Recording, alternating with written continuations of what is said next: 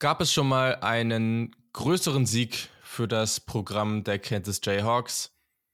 Im Basketball vielleicht und das scheint ja oder sie, es heißt ja auch immer, dass sie eine Basketballschule sind, aber dieses Wochenende konnten sie auch im Football mal wieder einen richtig, richtig großen Sieg erringen und darüber sprechen wir natürlich gleich. Außerdem müssen wir mal schauen, wie gut Oregon wirklich ist und vielleicht müssen wir auch wieder etwas mehr über Kansas State reden, weil die haben kommende Woche eine sehr, sehr große Partie vor der Brust. Dann gibt es natürlich auch noch bald die ersten College Football Playoff Rankings und auch da werden wir eine kleine Prediction voraushauen.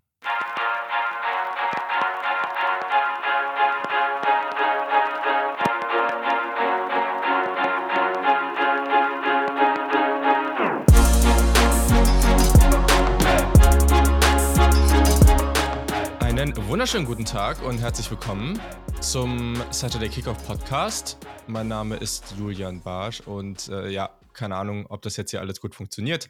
Ich wollte eben auf den Recording-Button drücken und in der Sekunde hat das Internet angefangen rumzumucken. Aber jetzt versuchen wir es hier über einen Hotspot und hoffen, dass es funktioniert. Auf der anderen Seite heute doch leider wieder nur zu zweit.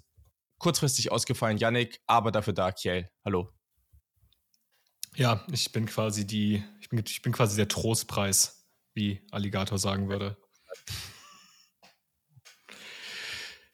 Das glaube ich nicht. Das glaube ich nicht, dass die Leute das so sehen. Wirklich nicht. Also, vielleicht müssen wir mal eine Umfrage machen, aber. ich glaube, ich glaube, das sollten wir nicht machen. Das wäre dann so, ich glaube, ich glaube, ein paar von uns sind bestimmt so richtig beliebt in der Community. Ein paar werden so richtig geliebt und für ihre Art richtig, werden richtig zelebriert. Und andere sind dann so, ja, nee. Und dann am ja, Ende ist auch immer da, noch Differenzen. Aber, ja. ja, der ist halt auch dabei.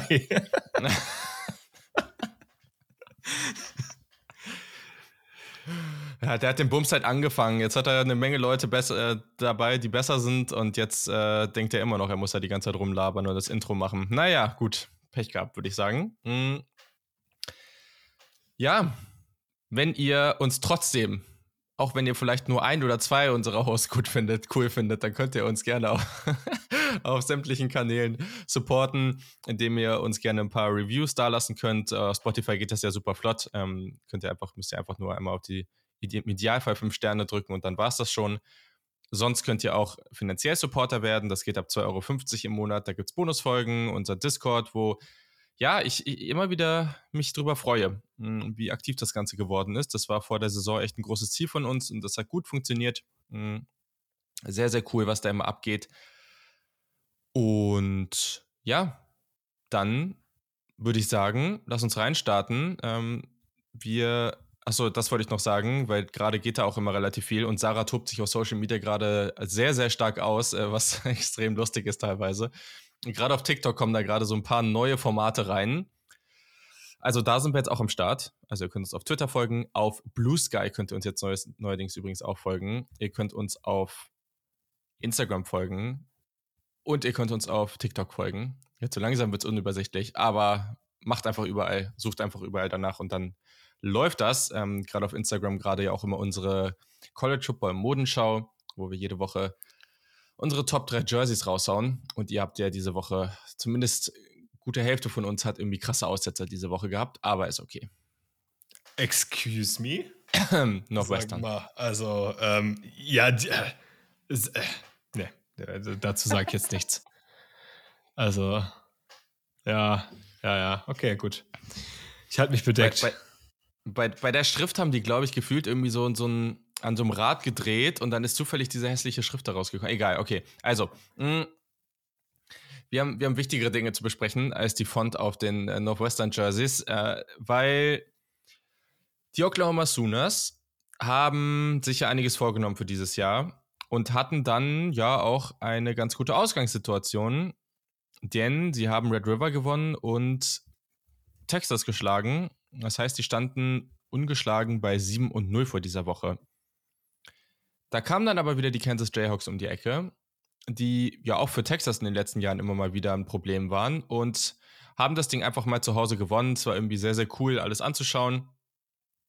Und dann Ja, die jetzt neuerdings Nummer 22, Kansas gewinnt 38 zu 33. Und das, obwohl der Starting Quarterback gar nicht dabei war, hm, was halt schon echt ein bisschen crazy ist. Aber Jason Bean, der Backup, hat das dann irgendwie. Ich meine, die Statistiken sehen gar nicht so krass aus. Also 15 von 32 für 218 Yards, 0 Touchdowns, 2 Interceptions, 0 Passing Touchdowns, wohlgemerkt, weil er ist ja für einen gelaufen. Aber das sieht gar nicht so krass aus und trotzdem haben die das irgendwie gewonnen. Okay, wie haben sie das eigentlich gemacht? Ja, also ich glaube, bei Jason Bean muss man sagen, der hat immer so zwei Anläufe gebraucht für jeden Drive. Ähm, Im ersten wirft er dann eine Interception und im zweiten äh, bringt er ihn dann zu Ende. Also das war schon sehr up and down und eigentlich hat er den Sooners ein paar sehr viele Geschenke gemacht. Aber ähm, klar, natürlich ist die Kansas Offense hier irgendwie ein Faktor gewesen und ähm, das, muss, das muss man alles auf jeden Fall würdigen. Was ich viel krass, krasser fand, war, wie scheinbar auch das Wetter ähm, limitiert diese, also auch durch Wetter bedingt, limitiert diese ähm, Oklahoma Offense war. Also mhm. von Dylan Gabriel habe ich mir da deutlich mehr erhofft.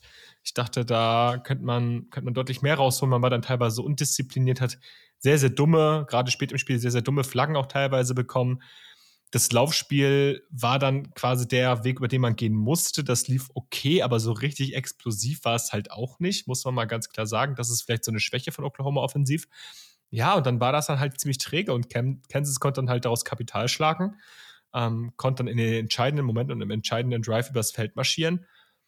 Und dann ist es halt auch dann mal so, dass man dann bei Kansas als Oklahoma auch verlieren kann. Das ist keine Sache, die ich jetzt vorher auch ausgeschlossen hätte. Also Kansas mhm. hat unter Lance Leipold einfach diesen Schritt nach vorne gemacht.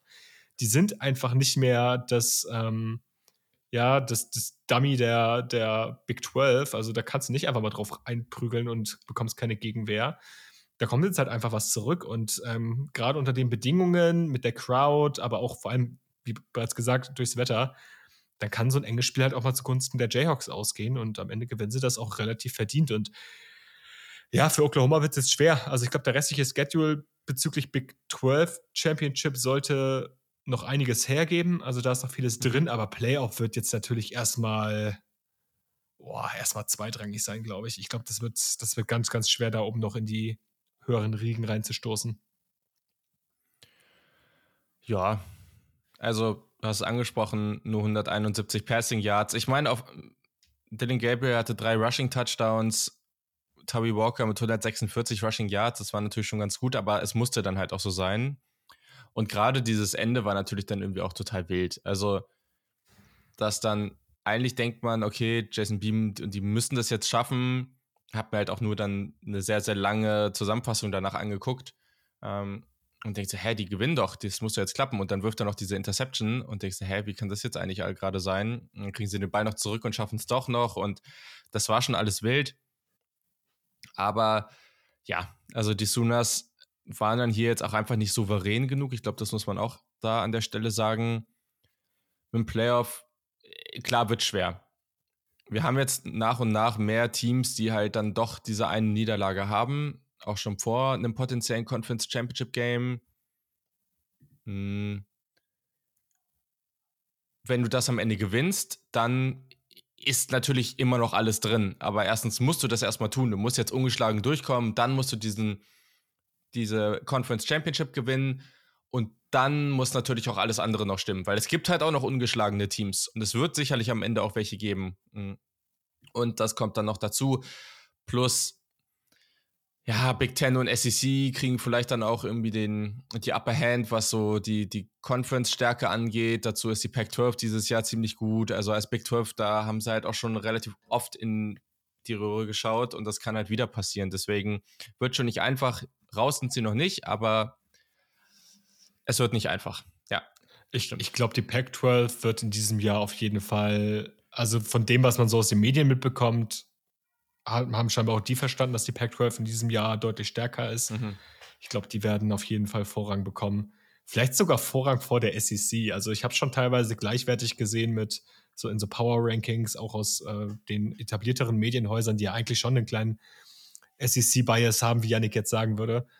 Also da wird es dann echt schwer, als Big 12 da noch reinzukommen. Ähm, klar, wenn sie Championship gewinnen und sich dann so ein paar Sachen ergeben, ist es nicht unmöglich, aber Ja, du, du hast jetzt halt auch nächste Woche dann Bedlam gegen, gegen Oklahoma State, die einfach mega formstark sind. Das, also du musst halt auch erstmal dahin kommen. Wir werden später bestimmt noch über die Big 12-Konstellation genauer sprechen. Du musst halt auch erstmal ins Championship-Game kommen. Das haben wir jetzt alle so als gegeben erachtet, aber das ist jetzt kein Selbstläufer. Hm. Ja, ich bin gespannt mit der Pac-12. Das ist eh generell ein großes Thema dieses Jahr. Ich sehe das auch so. Trotz alledem, da muss natürlich am Ende auch erstmal Conference Champion stehen, der keine oder nur eine Niederlage hat. Das kann alles noch passieren. Also Washington spielt zwar gut, aber die haben sich diese Woche auch nicht mit rumbekleckert. Relativ viel von Stanford sich einschenken lassen. 41-33, glaube ich, war der Score am Ende. Wenn die jetzt sich, also die müssen jetzt einfach aufpassen, dass sie nicht auch noch was verlieren. Und äh, das gleiche gilt für Oregon. Also es kann schon am Ende noch so kommen, dass du da vielleicht auch einen Two-Loss-Champion hast in der Conference und dann wird es halt wiederum schwer. Das ja. wäre kritisch. Aber jetzt mal hypothetisch, ähm, Washington geht anbieten durch, ab jetzt, ja. ähm, was jetzt nicht unmöglich ist, und die verlieren dann das Pac-12 Championship Game, dann hätten wir quasi den TCU-Case aus dem letzten Jahr und TCU ist ja zum Beispiel reingekommen. Über. Absolut. Also, ja, ja. ja. Und dann wäre nochmal spannend, ne? Was ist, wenn Oregon mit einer Niederlage reinkommt, dann gewinnt, dann haben beide jeweils einen Sieg über den anderen, beide eine Niederlage und Oregon die, die Championship. Also, ja, das, das ist so der halt klassische, das ist der SEC-Case aus dem Jahr 2021, da wo Alabama gegen Georgia im Championship-Game gewonnen hat. Also fast. Da hat Alabama halt gegen Texas AM in der Regular Season verloren. Aber ja, also ich sehe schon die Möglichkeit, ja. dass wir hier zwei Pac-12-Teams am Ende haben. Und ehrlich, äh, ehrlich gesagt, ich würde es feiern. So. Ja, same. Und damit haben wir auch eine schöne Überleitung, denn Oregon hat gegen Utah gespielt, bei Utah. Und da haben wir alle schon so drauf geschaut und gesagt, okay, so wie, wie Utah jetzt die letzten Wochen gespielt hat, das ist ein bisschen komisch, diese Partie. Utah eh ein komisches Team, die gewinnen dann irgendwie überraschend oft. Die Offense ist aber eigentlich nicht gut. Ja. Und wir haben auch gesagt, Oregon ist ein sehr viel kompletteres Team, generell äh, wahrscheinlich das kompletteste Team in der Conference. Und das haben sie jetzt hier auch gezeigt. Oregon gewinnt sehr, sehr deutlich, 35 zu 6 unglaublich dominante Vorstellung. Bo Nix sah einfach, er war einfach in control. Bryson Barnes bei Utah hatte zwei Interceptions. Das war auch einfach jetzt nicht so der Hammer. Das ist jetzt auch keine große Überraschung. Ist jetzt auch nicht, einfach nicht der beste College Quarterback, den es so gibt. Mm.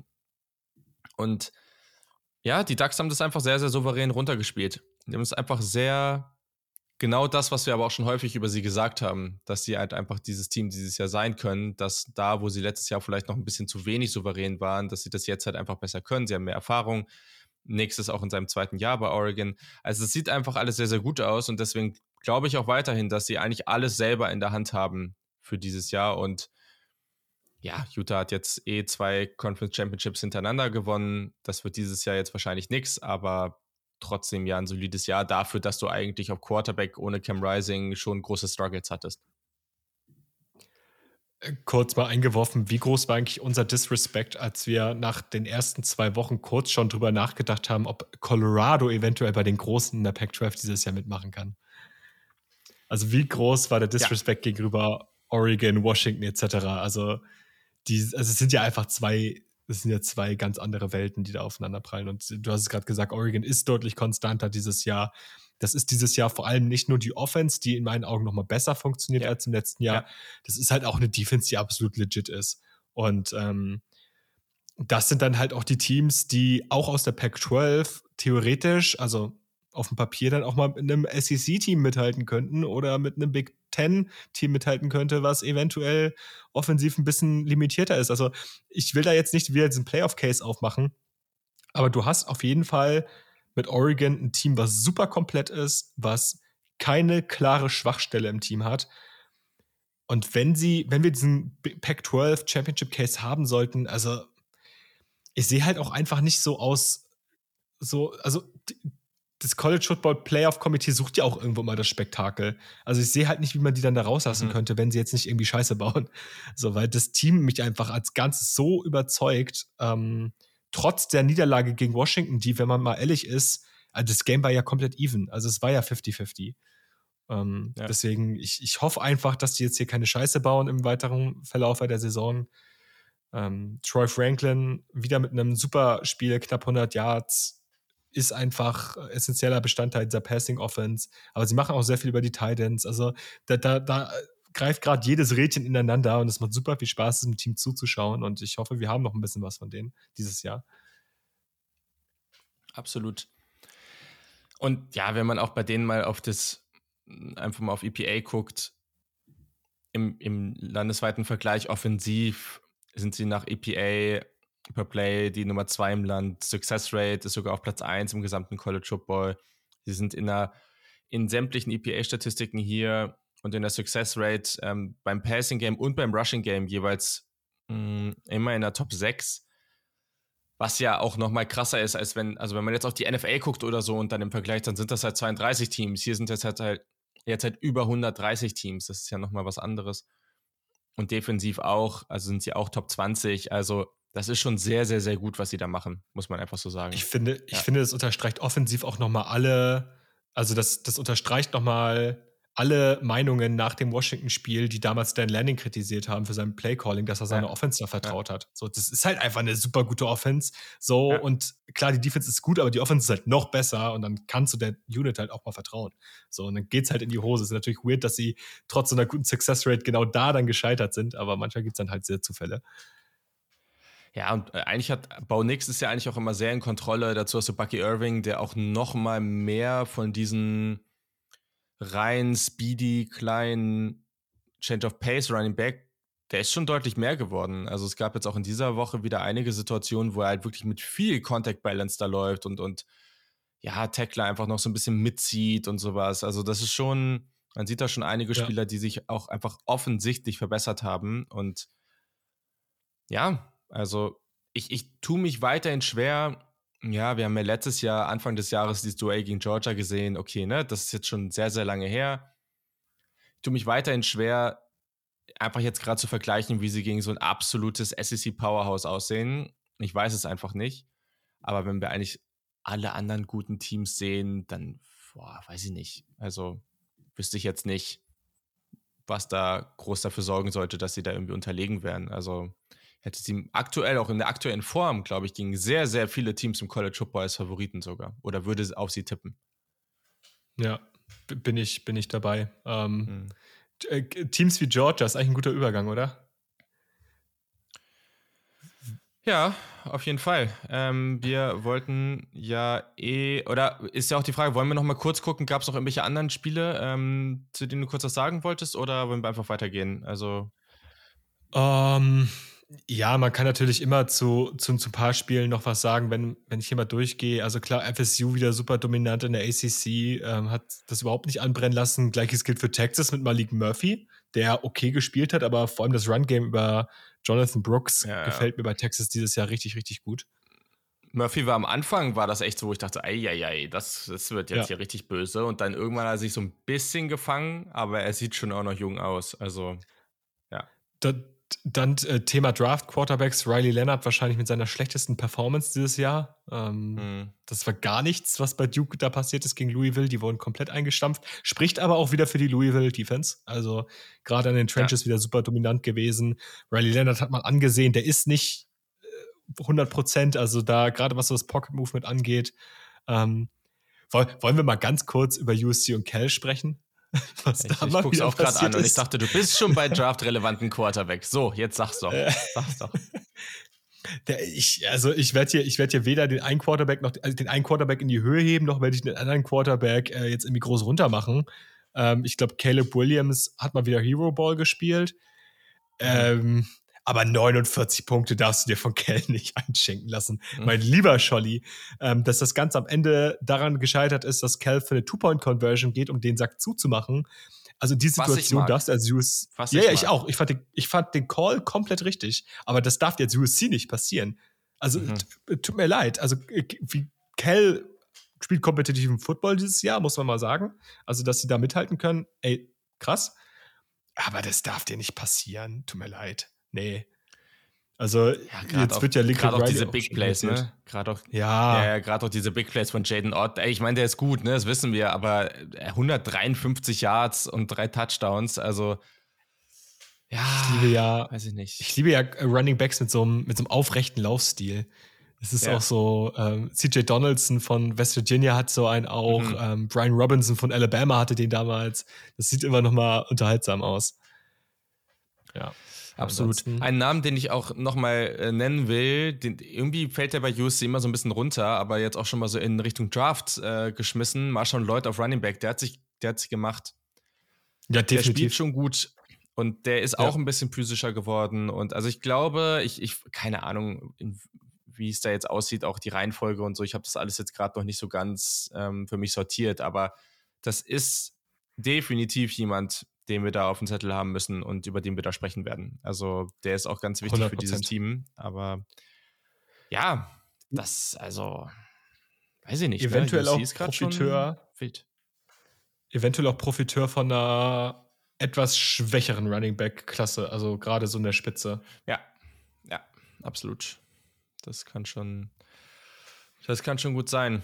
Aber ja, was bei UC jetzt passiert, ich meine, Grinch muss danach raus, aber auch generell, was dann passiert jetzt. Wo war das? Irgendwo habe ich das gelesen. Oder war das ist irgendwie nach dem, oder hat das im Discord jemand geschrieben, so nach dem Motto, dass Riley eh jetzt langsam eigentlich keinen Bock mehr hat und, und Richtung NFL will und sowas. So, das, das ist, war mir eigentlich neu.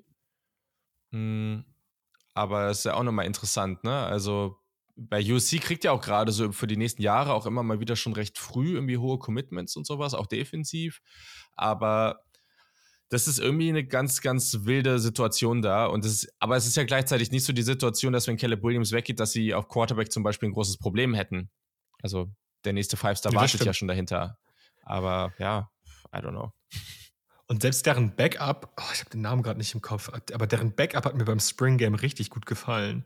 Und der sah auch immer ganz gut aus, wenn er reingekommen ist. Auch der könnte theoretisch schon starten. Also jetzt nicht Malachi Nelson, sondern der, der dazwischen ist. Miller Moss. Der Veteran. Miller Moss, genau, der war eigentlich auch mal ganz sexy, fand ich persönlich. Ähm, ja, ich, ich glaube, USC ist auch in diesem Jahr gar nicht so krass am Start beim Recruiting, oder? Die sind aktuell, ja, okay, gut, Nummer, Nummer 19 ist jetzt nicht Elite, ja. aber auch nicht, jetzt nicht so schlecht, obwohl Hinter ist halt schon besser, du solltest schon besser rekrutieren als als South Carolina oder als Absolut. Auburn. ja, gut. Aber es Eigentlich sollte ja Top 10 eh dein Anspruch sein. Das Ding ist eh, ich meine, nächst, ab nächsten Jahr, du hast ja, wenn du offensiv drauf guckst, ne, du hast dann entweder Miller Moss oder Malachi Nelson, auf Running Back hast du auch deine Leute und du hast ja dann Zachariah Branch, du hast einen Deuce Robinson, der ja so ja. Wide Receiver, Tight End Verschnitt ist und so. Das du ist hast der ja nächste die Leute. Drake London, Alter. Der ja, typ genau, du hast dann mehr als genug wirklich fähige Leute offensiv. Du kannst ja. im Transferportal alles machen, was du willst, weil die haben eh Geld bis, bis nach Mappen die brauchen da ein bisschen wieder ihre, die müssen wieder ihre Struktur finden, die müssen für die Defensive da Coaching reinholen, wo man mal ein bisschen was sortiert bekommt äh, und vielleicht nicht die allgegenwärtige Speed-Defense die ganze Zeit versucht. Und dann, ja, kann das, glaube ich, auch auf jeden Fall was werden. Ja. Ja. Ja, okay. Gut. Gehe ich mit. So, was haben wir noch? Ähm, dü, dü, dü, genau, das haben wir angesprochen. Ja, Ohio State hat ja, ich meine, bei Wisconsin spielen ist jetzt auch nicht leicht. Haben sich jetzt auch nicht mit Ruhm bekleckert. Um 24-10 gewonnen. Ähm, Trayvon Henderson war zurück und er sah sehr, sehr gut aus. Das hat auf jeden Fall gut funktioniert. Hat äh, über 200 All-Purpose-Yards. Also der war wichtig. Ähm, ja, Marvin Harrison Jr. ist ein Cheatcode. Das ist jetzt auch nichts Neues. Ähm, die Defensive, es gab so ein paar Momente, wo es nicht ganz ideal war, aber generell halt auch wieder hier sehr, sehr, sehr, sehr dominant gespielt. Aber es ist halt nicht das, was man von Ohio State sich so erhofft, dass man sagt, okay, die ist vielleicht am Anfang schwierig und irgendwann ziehen sie an und dann machen sie nochmal, hauen sie 30, 40 Punkte raus. Das ist es halt gerade einfach nicht und das sind sie dieses Jahr vielleicht auch einfach nicht. Ich finde, wir sollten übrigens diese Speedround, die wir jetzt gerade machen, so ein bisschen etablieren. Ich mag das ganz gerne. Ansonsten, ähm, ich weiß nicht, ob du Miami gegen Virginia gesehen hast. Äh, auch da Kudos to Virginia, wirklich guten Kampf geliefert. Mm. Miami hat es am Ende in Overtime geclosed. Ähm, ja, Tyler Van Dyke hatte seine Probleme, kann man, kann man glaube ich so sagen, aber auch Die da. Die Stats sind awful. ja. Das sah, das sah zeitweise nicht gut aus. Ähm, aber ich meine, immerhin haben sie das Spiel gewonnen. Das muss man Miami zugutehalten. Es gibt ja. Äh, ja. Nächte, an denen gewinnen sie sowas nicht. Ähm, ja, Clemson verliert gegen NC State. Ähm, vielleicht sprechen wir da später nochmal drüber. Kannst du, kannst du in der ACC schöne Überleitung bringen zu Teams, die ihre Spiele nicht gewinnen. UNC. Ja. ja. Ah, ja, Alter. UNC. Sag du gerne, du bist, glaube ich, der größere Drake May-Fan von uns beiden. Bin ich mal gespannt in der Draft-Season, wie du das dann siehst. Ähm, aber ah, die sind so wie auf schlechterem Recruiting-Niveau, bisschen wie Texas die letzten Jahre. Die spielen dann immer gut, aber du kannst eigentlich, du kannst eigentlich nur darauf warten, wann die unnötigen Niederlagen kommen. Weil warum ist das jetzt notwendig? Und Marian Hampton spielt auf Running Back wie so ein junger Gott. 153 Yards, zwei Touchdowns, unglaubliches Biest. Drake May spielt auch nicht schlecht, also ist auch alles fein, aber die Defensive, okay, also. ja.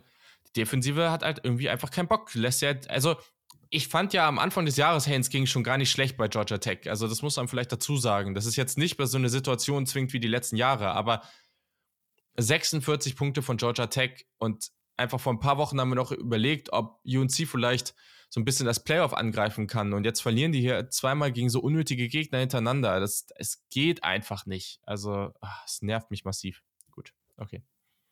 Ja, aber es ist ja im Prinzip wie in der letzten Saison. In der letzten Saison sind, ja auch, sind ja. sie auch gegen Ende komplett eingebrochen. Also, genau.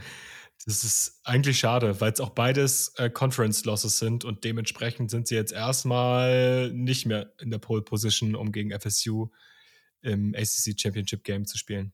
Ja. Absolut, absolut. Ja, da müssen wir über ihn reden, ne? Arizona nächstes Jahr ins Playoff? Fragezeichen.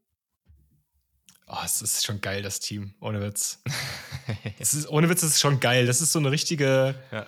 Wenn ihr Bock habt, euch so eine Story anzugucken, keiner glaubt an uns, so richtige Dogs von Anfang an. Pack 12, alle anderen werden gehypt, nur wir nicht. Wir sind das arme kleine Arizona. Unser Starting Quarterback fällt nach zweieinhalb Spielen aus und zack, plötzlich rasieren die einfach.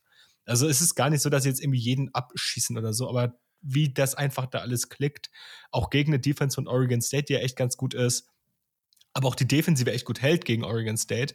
Ähm, das ist schon ein geiles Team Arizona in diesem Jahr. Also das macht schon richtig Laune, auch wie sie in Running Back ähm, äh, äh, Gott, heißt er Jacob oder Jonathan? Jonah Coleman. So, wie sie den einsetzen, teilweise sowohl mhm. über Passplays ja. als auch im Lauf selber. Ähm, das macht schon Spaß. Das ist super gut geschemt offensiv wenn man mal dazu kommt, sich Arizona anzugucken, kann ich es nur empfehlen. Ähm, ja, es ist schon geil.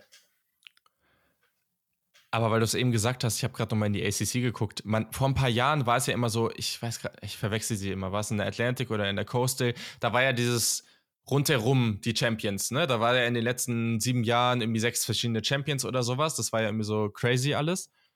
Ja. Und man jetzt mal drauf guckt auf diese ACC, du hast Florida State ungeschlagen, okay. Danach hast du einfach Louisville, Virginia Tech und Georgia Tech in den Rankings. Ich meine, was ist das? Und dann hast du halt UNC, danach 2 und 2, also 500, Duke, Miami, Boston College und NC State. Dann hinten dran Clemson bei 2 und 4 in der eigenen Conference. Also es ist einfach alles nur wild. Also es hätte ja niemand jemals vorhergesagt. Das kann sich ja auch noch ändern, aber das ist einfach sowas von wild. Ja. Safe. So wild. So wild. Bin ich, bin ich bei dir. Okay. Mm, ja. UCLA ist besser als Colorado. Welche Überraschung. Aber Colorado, Travis Hunter hat viel defensiv jetzt nur gespielt. Zwei Interceptions. Das war sehr, sehr stark. Und ich glaube, bei Colorado muss man jetzt einfach mal schauen, wie die das Jahr zu Ende bringen. Und dann, falls Shadur Sanders zurückkommt, glaube ich auch, dass die nächstes Jahr dann durchaus gefährlich werden können.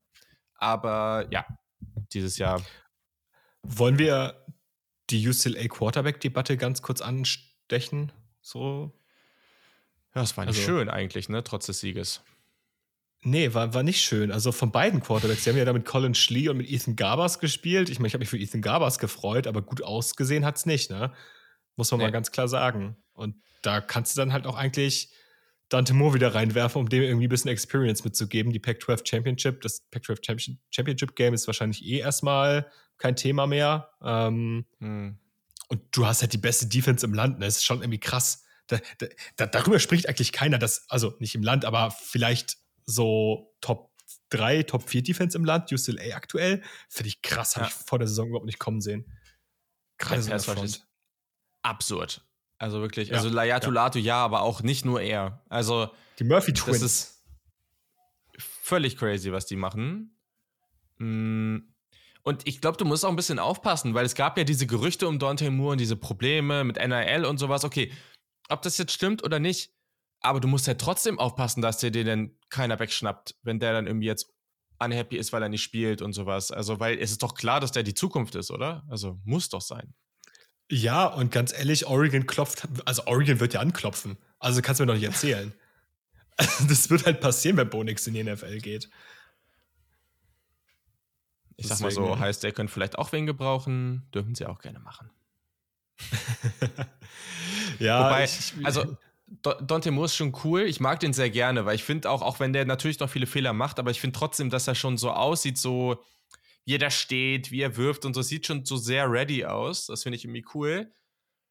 Aber ich hätte auch gern mal, also er ist ja nicht der athletischste, auch nicht unathletisch, aber jetzt nicht mega der Speedster. Ich hätte für Ohio State gerne mal wieder jemanden, der einfach mal so richtig durchziehen kann. So Braxton Miller mit einem Wurfarm, das wär's. kannst Jalen Milrow haben. Ja, Still not convinced. Nein. Nein, nein, nein. Der, der bleibt schön noch eine Ich Saison. bleib sein größter Fan. den mittlerweile, ja, ich habe den mittlerweile auch ein bisschen ins Herz geschlossen. Ähm, der wird noch nächste Saison noch da bleiben und dann mal gucken, wo es ihn hin verschlägt. Gut. Und dann kommt der Julian Ja, und macht meine Ansage. besser ist das. Ist generell interessant, ohne Witz. Ich glaube, wenn Julian Sane da ist, ist, besteht der Quarterback-Room einfach aus sechs Quarterbacks. da werden halt safe zwei von Transfern. Mal gucken, Ja, ja, klar. Safe wird das passieren. Okay, cool. Ja, dann lass mal zum nächsten Thema gehen. Ähm, ja, also ein Team, was wir jetzt hier gerade nicht angesprochen haben, einfach weil das Spiel selber, ja, ist jetzt nicht so mega beeindruckend oder nicht so, doch beeindruckend schon, aber nicht so mega spannend jetzt hier an der Stelle. Houston hat bei Kansas State gespielt. Mm, Kansas State hatte ja letztes Jahr ein sehr, sehr gutes Jahr und wir haben in der Preview noch darüber geredet, waren uns nicht so sicher in der Big 12. Ähm, und Sarah war, meine ich, wenn ich mich richtig erinnere, bei Kansas State immer noch sehr positiv und hat gesagt, die gewinnen die Conference. Oder kommen zumindest weit. Und mittlerweile ist das nicht mehr so ausgeschlossen. Kansas State, Kansas State steht bei 6 und 2. Sie haben 41 zu 0 gegen Houston gewonnen. Dazu ist diese Situation ganz interessant. Sie spielen generell offensiv, vielleicht sogar besser als letztes Jahr. Will Howard ist weiterhin ein überzeugender Quarterback, auch jemand, der gut laufen kann, der das gut macht. Aber da ist doch jemand, True Freshman, Avery Johnson, der dieses Jahr schon einige Male zeigen konnte, was er so drauf hat.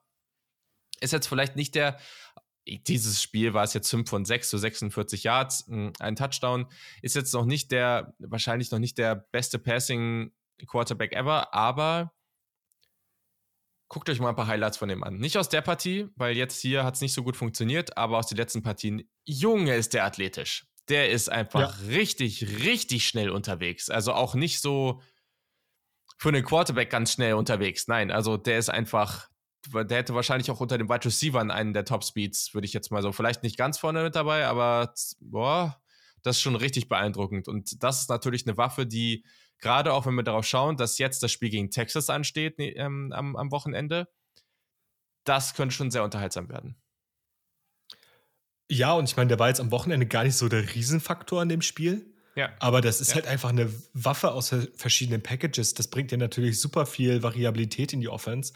Und das Geile ist ja, sie spielen ja sehr, sehr viel mit, mit Quarterback-Option-Runs, ähm, mit Will Howard, aber halt auch eben mit, mit Johnson, teilweise auch mit Quarterback-Power-Runs. Ähm, aber haben einfach generell eine super äh, unkonventionelle Offense, sage ich mal. Also sie spielen relativ ja. wenig pures Dropback-Passing, die arbeiten super viel mit Play-Action, arbeiten super viel mit Screens, arbeiten super viel mit kurzen Pässen, aber eben auch mit diesen Quarterback-Runs. Und es klappt einfach. Und es klappt mit Will Howard, aber es klappt eben auch mit Avery Johnson, da nochmal auf einem ganz anderen Niveau. Und das ist einfach spannend, weil du da natürlich auch dir dann als gegnerische Defense die Frage stellst, okay, pick your poison, was mache ich da jetzt?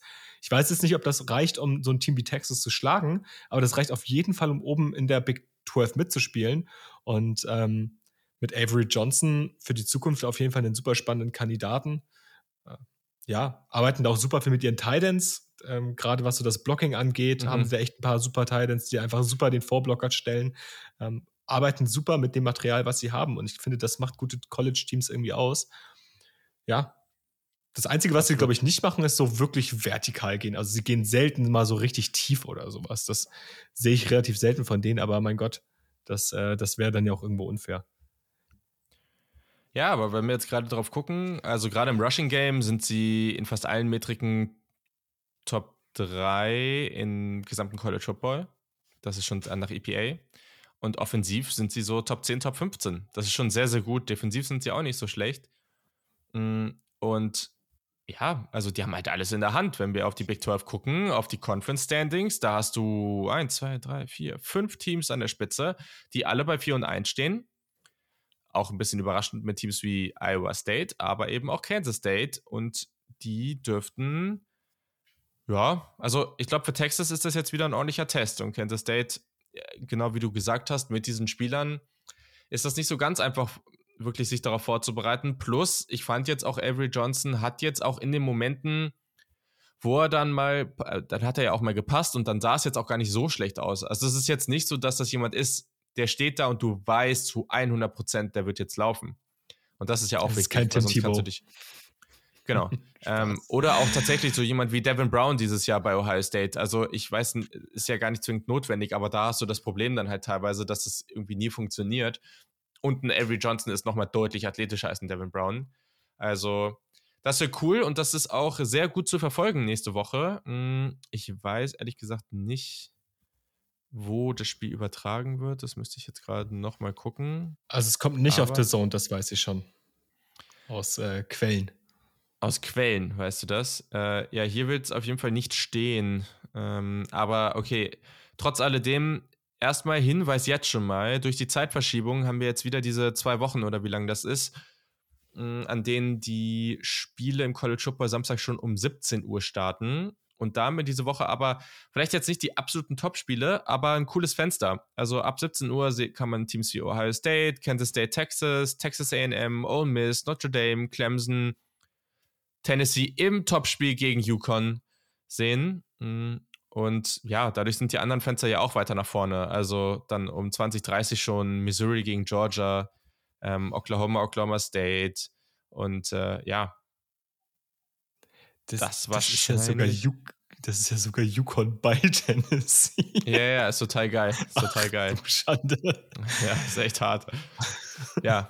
Zwei Top-Spiele kommen noch sehr spät, dann erst nach 0 Uhr Washington bei USC und LSU bei Alabama. Das wird auch nochmal wichtig. Ähm, aber ja, cooler Spieltag. So, und damit gehen wir weiter. Hm, vielleicht ganz kurzer Blick, da können wir nochmal durch die Standings kurz gehen. Welche Power 5 Teams denn vielleicht jetzt mit dem aktuellen Schedule ein bisschen aufpassen müssen, ob sie noch die Bowl Eligibility bekommen.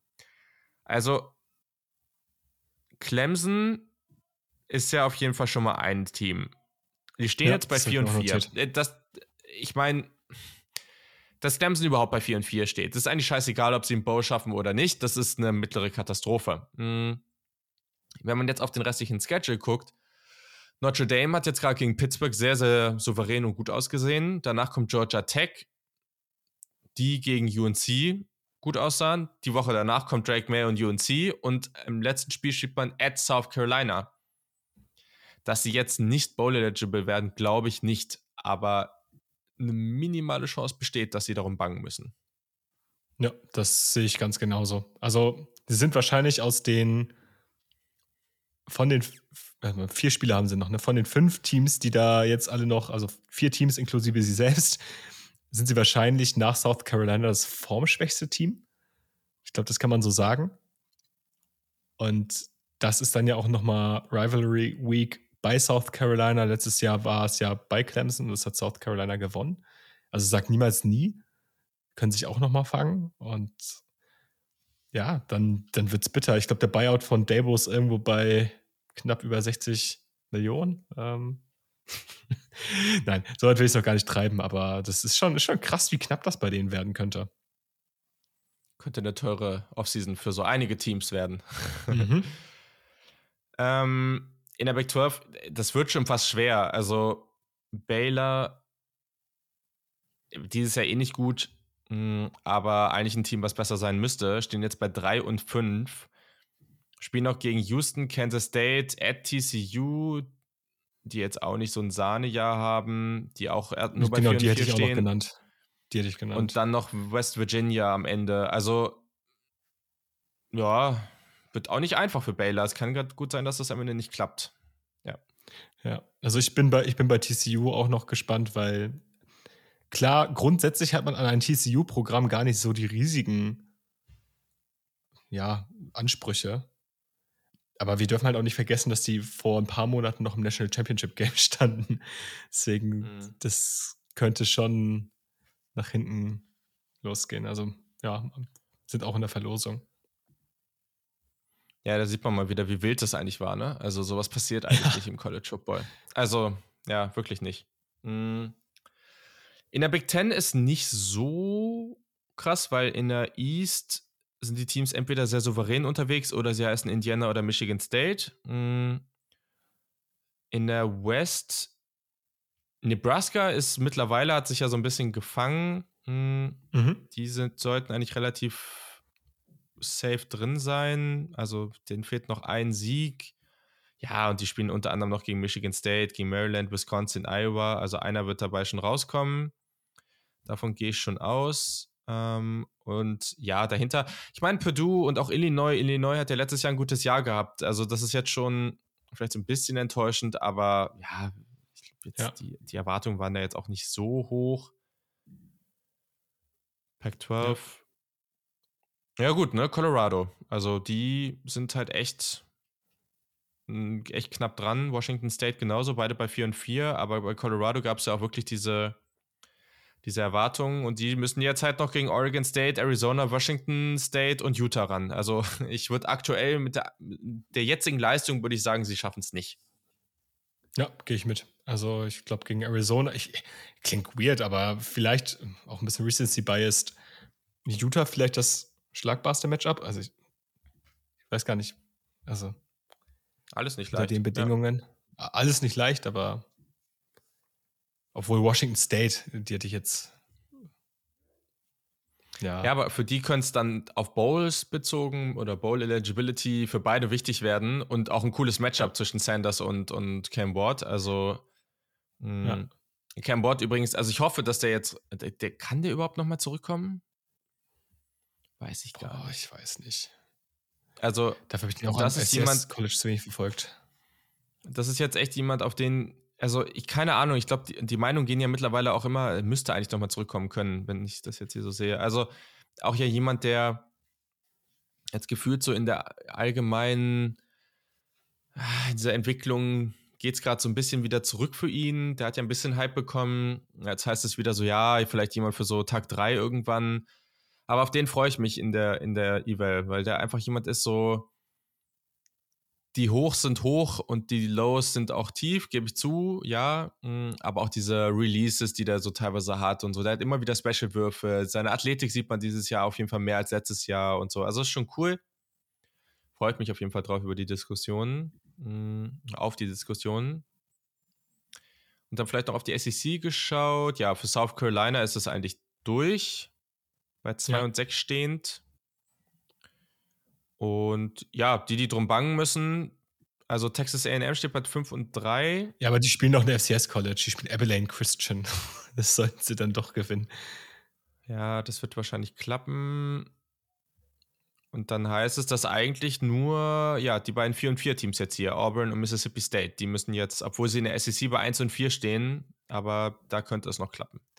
Ich sehe ehrlicherweise nicht wie, obwohl die spielen auch noch Southern Miss. Boah, Mississippi State wird knapp. Also dafür finde ich die einfach zu schwach dieses Jahr. Deren Wins sind alle nicht gut. Klar, gegen Arizona, aber das Spiel hat ihnen Jaden DeLauer geschenkt. Aber ansonsten sind da echt keine guten Wins dabei. Also selbst der, ich meine, im 7 zu 3 gegen Arkansas gewonnen. oh Gott. Ja, Ar Arkansas übrigens, Julian. Ähm, Ja, Ja? ich weiß. Sehr gut. Ist ja gut.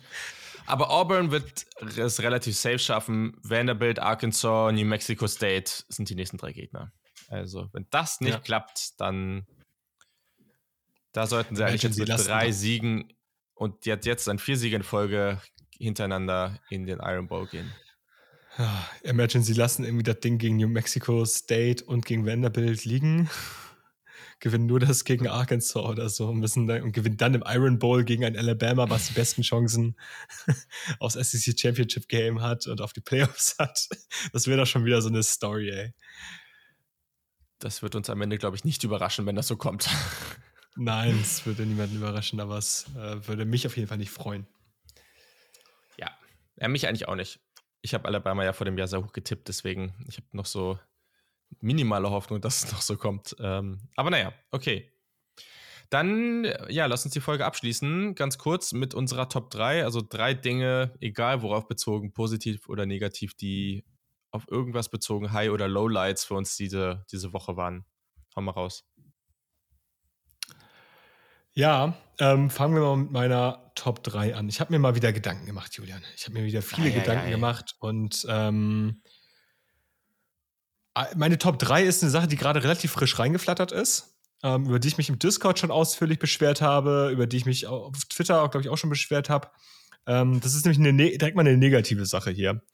Und ich muss oh. jetzt einfach mal kurz ähm, ein bisschen ranten über so das Verhalten eines gewissen NFL-Teams. Also offiziell ist es die NFL selber gewesen, die sich dort beschwert hat und die dort rechtliche Konsequenzen angedroht hat. Äh, man kann sich aber sicher sein, dass vor allem die Merchandising-Abteilung eines gewissen NFL-Teams dahinter steht. Und zwar wurde den Houston Cougars untersagt, in Zukunft ähm, mit ihrer Throwback Houston Oilers Uniform aufzulaufen, damit groß irgendwie ähm, aufmerksam zu machen, die zu tragen, die überhaupt noch rauszubringen, whatever.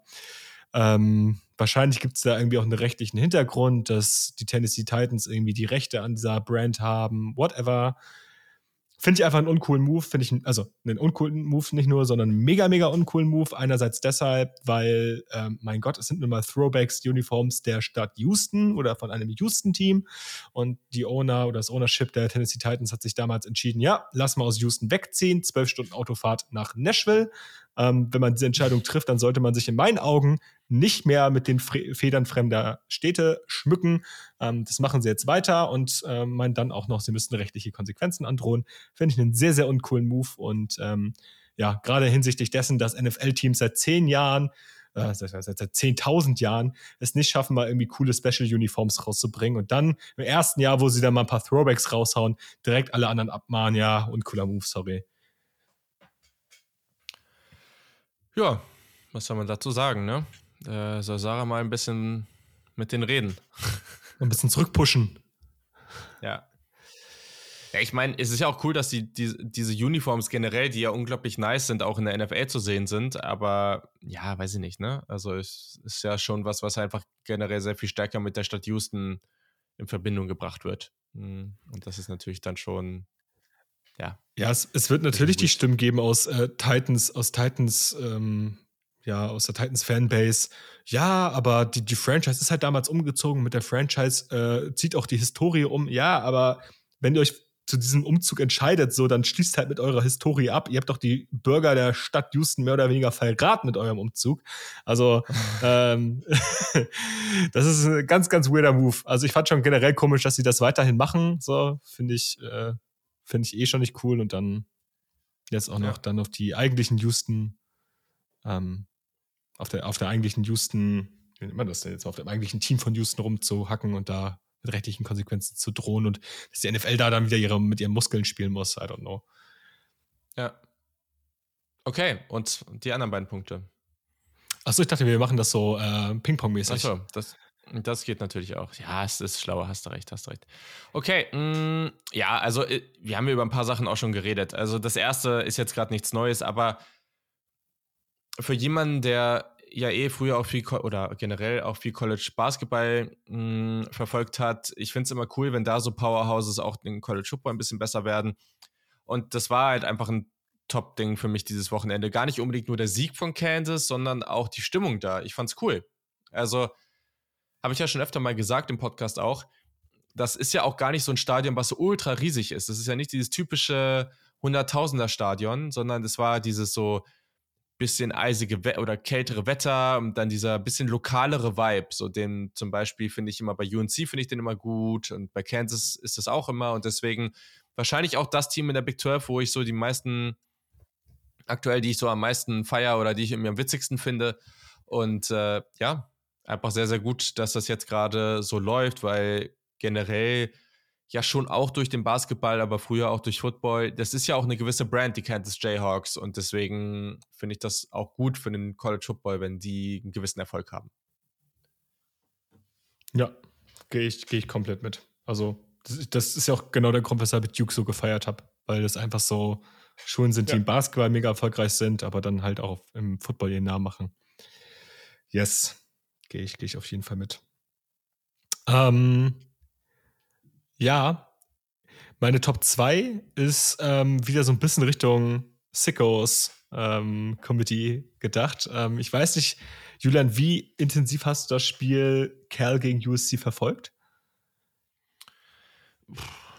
Ich habe mir ausführliche Highlights angeguckt, aber ich habe es nicht ich konnte nicht viel live gucken diese Woche, deswegen. Aber so eine, ich weiß gar nicht, ob das so eine 30-Minuten-Variante war oder so, die habe ich schon gesehen ich weiß nicht, ist es in diesen Highlights rübergekommen, in diesen, sind die wahrscheinlich die Matthew Loves Ball Highlights, was da in der Halbzeit passiert ist, das war nämlich sehr, sehr unterhaltsam.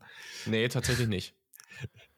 Okay, Julia, dann, dann dröse ich dir das nochmal auf. Denn USC liegt, ich weiß gar nicht wie viel, aber liegt 28-17 zurück, kurz vor der Halbzeit, mhm. und kommt mit dem letzten Play nochmal in die gegnerische Hälfte rein. Dann läuft aber die Uhr ab und die Refs rufen zur Halbzeit. So. Alles gut, Spieler gehen alle rein in den Lockerroom. Lincoln mhm. Riley mhm. macht eine Lockerroom-Ansprache, nachdem er den Refs aber nochmal kurzerhand ähm, gepitcht hat, dass er eigentlich noch eine Sekunde auf der Uhr über war. Das heißt, die Refs haben sich in der Halbzeit tatsächlich nochmal die Situation angeguckt haben geschaut, stimmt das denn, was der Herr Riley da sagt? Und haben dann kurzerhand nach Ende der Halbzeit entschieden, ja, die eine Sekunde, die geben wir USC nochmal. Lassen wir sie nochmal ein 33 Yard Field Goal kicken. Ja, ähm, heißt, die, die Halbzeit war eigentlich eine Sekunde zu früh.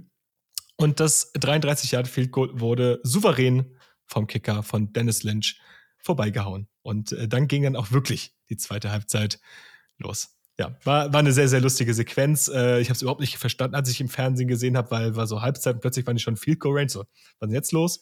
Aber ähm, ja, das sind so die, die lustigen Momente, die dann manchmal so durch schlechtes Officiating entstehen. Doch, warte mal. Da war ich nämlich auch maximal verwirrt. Ich habe nämlich. Ich bin. Ja, doch, weil es war so, ich konnte nicht gucken. Und dann bin ich ins Bett gegangen und habe beschlossen, so, okay, ich, ich gehe jetzt früh ins Bett, das mache ich oft so um nächsten Morgen sehr früh aufzustehen und dann viele Spiele nachgucken zu können, auch, ne, dass du äh, dann das ganze Spiel in deutlich weniger Zeit, weil keine Werbepausen und sowas sind. Also mit wirklich früh meine ich dann, dass ich auch mal so um halb sechs oder sowas aufstehe oder um sechs. Ähm, und dann habe ich aber gedacht, ja, zum Einschlafen machst du dir jetzt noch irgendeine Partie an, habe gesehen, dass das läuft. Und das lief ja, glaube ich, auch auf dem YouTube-Kanal von der Pac-12 ähm, und habe mir das da angemacht. Und da war das nämlich. Genau die Situation war, da fällt mir gerade auf, weil dann kam dieses Feed Goal und dann ging die zweite Halbzeit los und ich war komplett verwirrt und dachte mir so, hä, okay, also waren das jetzt doch Highlights oder habe ich hier irgendwas gerade, weil manchmal hängen ja so Streams auch und springen dann wieder zurück ja. und dachte, ich dachte, dass das passiert, habe ich neu geladen und dann war das wirklich da und dann habe ich nochmal auf dem Handy geguckt, ähm, wie es wirklich live steht und dann war das der richtige Spielstand und ich war maximal verwirrt. Hab's dann aber nicht mehr weiter hinterfragt.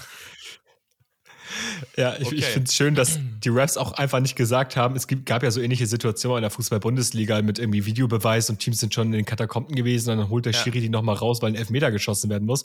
Und die haben die Refs einfach konsequent die Halbzeit durchgezogen und dann nach der Halbzeit gesagt, so Jungs, wir schießen jetzt nochmal ein Feed Goal. Eigentlich auch ganz praktikabel, wie man das gehandhabt hat, finde ich. Ja, mm. finde ich auch. Meine Nummer zwei also wir haben da immer so ein bisschen Diskussion in der Gruppe zu und mh, hm, häufiger bin ich da auch mal so, ah, ist diese Woche nicht so krass, aber diese Woche muss ich einfach mal einen Shoutout geben, weil die Uniforms waren diese Woche stark. Also da waren viele gute Uniforms dabei. Und das seht ihr ja dann auch noch in unserem Instagram-Post, aber also Arizona State fand ich sensationell, also wirklich, wirklich gut. Ähm, Colorado State hatten auch so einen Throwback. Das ist auch einfach eine sehr, sehr, sehr schöne und sehr starke Uniform. UCLA hatte ja diese ähnlichen Farben, aber so abgeschwächt in diesem sehr schönen Vintage-Look. Auch das war gut. Und dann gab es halt auch andere Teams, die ich einfach cool fand. Vielleicht haben die die auch öfter an, und ich, aber ich schaue die halt einfach nicht so oft, ähm, die es dann aber nicht mehr reingeschafft haben, weil wir haben schon über sie geredet. Ja, da ist Gelb drin, aber ich fand die Cal-Jerseys eigentlich ganz cool. Also, also gerade vor allem auch das, also oben war der sehr dunkelblau und so mit den Elementen an den Schultern und so, fand ich eigentlich ganz cool. Und deswegen einfach mal Shoutout, weil die letzte, letzte Woche, glaube ich, war das gerade auch. Da war ich nicht so happy mit der Auswahl. Und diese Woche war es einfach echt gut. Und wenn es schöner aussieht, das ist doch auch positiv. Ja, definitiv. Ähm, auch wenn ich dann nie wieder von dir irgendwie Slender gegen die Michigan Uniforms hören möchte. Aber. Ja, das ist halt ein hässliches ja. Gelb, ne? Also, das muss einfach. Wie so ein kleines Kind. Kennst du, kennst ja. diese kleinen Kinder, denen man irgendwie so eine, so eine, keine Ahnung, so ein Stück Ananas gibt oder so und die wissen nicht, was es ist. Und dann essen die das so, mh, hm, lecker. Und dann sagst du so, ja, das ist Ananas. Nee, mag ich doch nicht. ja, genau so bin ich jetzt gerade. Genau ja, so. Ja. Genau so. Okay, bist du. weiter. Gut, ähm, ja, was wäre eine Woche Top 3 ohne äh, coole NIL-Nachrichten? Ähm, ich hatte vor, ich glaub, vor zwei Wochen mal ähm, Tyler Schack und seinen Hund angesprochen. Dieses Mal geht es um einen ganz anderen Quarterback, nämlich um äh, Drake May. Der hat ähm, im Sommer, und das kam jetzt raus, einen ähm, NRL-Vertrag mit Mitchell Heating and Cooling abgeschlossen. Das ist, ähm, wie der Name schon sagt, wahrscheinlich eine Klimaanlagenfirma. Ähm, ja, aber anstatt jetzt irgendwie der alleinige Star des Commercials zu sein und äh, dort mega dick abzucashen, äh, hat er es tatsächlich so organisiert, dass vier seiner Offensive Linemen an diesem Deal mitpartizipieren, dass die auch dort auftauchen, dass die auch äh, Geld dafür bekommen. Und gerade bei Offensive Linemen ist es natürlich du hast nicht so diesen großen Namen, du hast nicht so diese Möglichkeit, nicht zu vermarkten. Und wenn du dann einen Quarterback hast, der sich mit um dich kümmert, der mit äh, für dich sorgt, das ist natürlich, natürlich ein bisschen sehr, sehr ähm, weit hergeholt, dass es jetzt alles äh, nur aus, ja, aus, aus, aus Freundschaftlichkeit war. Wahrscheinlich war da auch ein bisschen Kalkül hinter. Aber es ist irgendwie eine coole Sache. Ähm, wenn du so einen Quarterback hast, der sich um dich kümmert und der dich mitversorgt und ja, von dem du halt auch profitieren kannst. Und das ist, glaube ich, ganz gut für den Team Spirit. Ja, also aus, aus Interviews und so finde ich auch immer, dass er so einen sehr chilligen und ganz coolen Eindruck macht. Mhm. Ja. Ich habe diese Firma gerade mal gegoogelt. Also, das hat sich schon ge gelohnt für die. Mhm. Nein, Spaß. Aber ist tatsächlich, also die Beschreibung hier: Mitchell Heating provides 24-7 expert Heating and AC Repair Services to Raleigh, Raleigh, uh, Youngsville, Wake Forest, North Carolina and surrounding areas. Toll. Ja. Ja, jetzt habt ihr auch mal davon gehört. Sehr gut. Mitchell Heating and Cooling. Toll. Ähm, ich will einen kurzen Shoutout machen und zwar an ein Group of Five Team mit meiner Top 1. Äh, und zwar ist das James Madison. Die sind vor zwei Jahren erst in die FBS gekommen. Und jetzt letztes Jahr waren sie ja schon sehr, sehr gut und haben gleich mal gezeigt, was sie drauf haben. Und ja, aktuell stehen die einfach mal solide bei 8 und 0. Also, das ist schon ziemlich, ziemlich stark, was die da so machen. Also 5 und 0 in der eigenen Conference äh, und 8 und 0 generell. Das äh, sind auch gerade die Nummer 23 ähm, in der AP-Poll. Haben unter anderem auch gegen Virginia äh, zum Start der Saison ganz knapp gewonnen. Mhm. Sonst, äh, ja, in, in zwei Wochen natürlich Topspiel gegen Yukon, auch hier, ne, ganz wichtig. Aber cooles, äh, einfach sehr cool, wie die ausspielen. Und ich habe damals schon gesagt, also auch, ich glaube, das ist eh ein FCS-Programm, aber jetzt auch ein Group of Five-Programm, was jetzt gar nicht mehr so wenig Geld hat. Also die hatten ja auch deutlich bessere so Facilities und so weiter als, als andere Teams auf dem niedrigen Niveau damals. Und ich könnte mir auch vorstellen, dass die sich jetzt auch so ein bisschen weiter pushen und irgendwann dann auch nochmal den Weg in eine bessere Conference finden. Das glaube, glaube schon, dass das drin ist für die Dukes von James Madison. Yes. Sind ja leider weder Bowl eligible noch dürfen sie dieses Jahr im Championship mitspielen. Also immer noch nicht. Erst ab, ja. dem, ab der nächsten Saison. Aber wenn sie das Niveau halten, dann ja. sollten sie in der. Boah, die spielen in der Sunbelt, ne? Ich habe jetzt ja. gerade voll den, voll den Hänger. Ja, sollten sie in der Funbelt auf jeden Fall äh, für, für Aufsehen sorgen können. Ja. ja. Cooles Programm. Absolut. So, und zum Abschluss, morgen Abend oder morgen Nacht, glaube ich, wird es sein. Also, Transparenz, es ist 19.19 Uhr am 30. Oktober, Montag, mh, hm, wird das erste College Football Playoff Ranking rauskommen. Das ist einfach ein bisschen für die Transparenz, weil wenn am Ende des Jahres einfach irgendwann dieses Ranking rauskommt, dann können die ja theoretisch machen, was sie wollen. Aber wenn du jetzt weißt, wie du, wie, oder wenn wir jetzt sehen, wie sie bewerten und dann auch den, die Entwicklung über die Wochen, dann können wir vielleicht ein bisschen besser verstehen, wo sie herkommen und das auch ein bisschen besser überprüfen, ob das denn alles so rechtens ist, was die da tun. Und deswegen habe ich, oder haben wir gedacht, lass doch mal gucken oder predikten, wie diese Top 10 aussehen könnte. Hm, und da wird ja gefühlt schon etwas mehr so nach Resümee und so weiter gegangen. Also es ist jetzt ein bisschen weniger, glaube das, was Yannick immer so gerne kritisiert an den Rankings, oder? Also ist zumindest mein Gefühl. Ein bisschen. Ja. Boah, ja, also auf jeden Fall dann am Ende, wenn es drauf ankommt, das hat man, glaube ich, letztes Jahr ganz gut gesehen. Ähm, mit, mit TCU. Oh, ich, ich, in meiner Prediction, sage ich mal so, bin ich dann doch sehr, sehr nah am AP-Poll gewesen. Also in dem, was jetzt mhm. erstmal passiert. Ich weiß nicht, wie es bei dir aussieht. Wollen wir mal durchgehen? Ja, ich, ich habe jetzt gar nicht so richtig das aufgeschrieben. Ich wollte das jetzt eh aus dem Stehgreif so machen, so. Aber ist doch top. Dann gehen wir mal mit deine durch und ich sage einfach mal, ob ich das gut finde oder nicht. So, Soll es eigentlich um die, um, die finalen, um die finalen Top Ten gehen? Oder um die jetzige für, fürs erste? Genau, also versuchen ein bisschen zu predikten oder was, ich weiß jetzt nicht, was du gemacht hast, predikten oder was du machen würdest, ähm, aber jetzt auch das, was morgen kommt, bezogen. Okay, gut, okay, ja. Ähm, ja, ich würde jetzt einfach mal von unten nach oben anfangen. Ja. Also, nee, Quatsch. Ja. Also von 1 bis, also bei 1 anfangen, weil ich da wirklich beim AP-Poll einfach bin auf 1 nach der Performance am Wochenende ist für mich Georgia.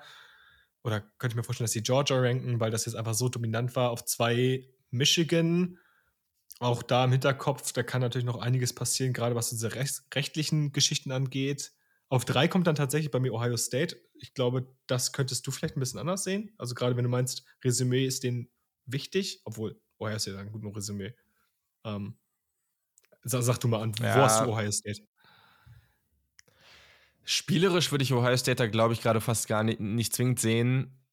Aber das ist schon besser, wenn du bei Florida State jetzt guckst, ne? LSU, okay. Die sind natürlich schon. Ach so, ich war gerade völlig verwirrt. Ich dachte, hä, LSU an 5, aber ja, das ist das Ranking von damals gewesen. Hm. Aber ja, also Clemson ist ja kein guter Sieg mehr. Hm. Und Duke auch nicht wirklich. Also so ein bisschen, aber deswegen haben die halt so diesen LSU-Sieg, aber viel mehr haben sie jetzt halt auch nicht. Also der war deutlich, aber da hat Ohio State gegen Notre Dame und Penn State schon einfach mehr. Also deswegen ja. Ja. würde ich, also ich glaube, das, ja, bei Michigan ist halt schwierig, die sehen halt dominant aus, aber ja, was ist denn der beste Sieg? Also der beste Sieg ist jetzt gegen Nebraska? Minnesota? Ja, wahrscheinlich schon, oder? Ich bin auch bei Browns. Es ist ja wieder nervig. Die spielen jetzt wieder gegen Purdue. Also, das ist einfach wirklich, die haben nur einfache Gegner. Ja. Und dann am Ende Penn State, Maryland und Ohio State so. Also. Und selbst Maryland ist gerade nicht äh, ja. in der Verfassung, wo du sagst, es ist ein harter Gegner. Also nachdem die waren mal besser, aber gestartet sind. Ja, ja. ja.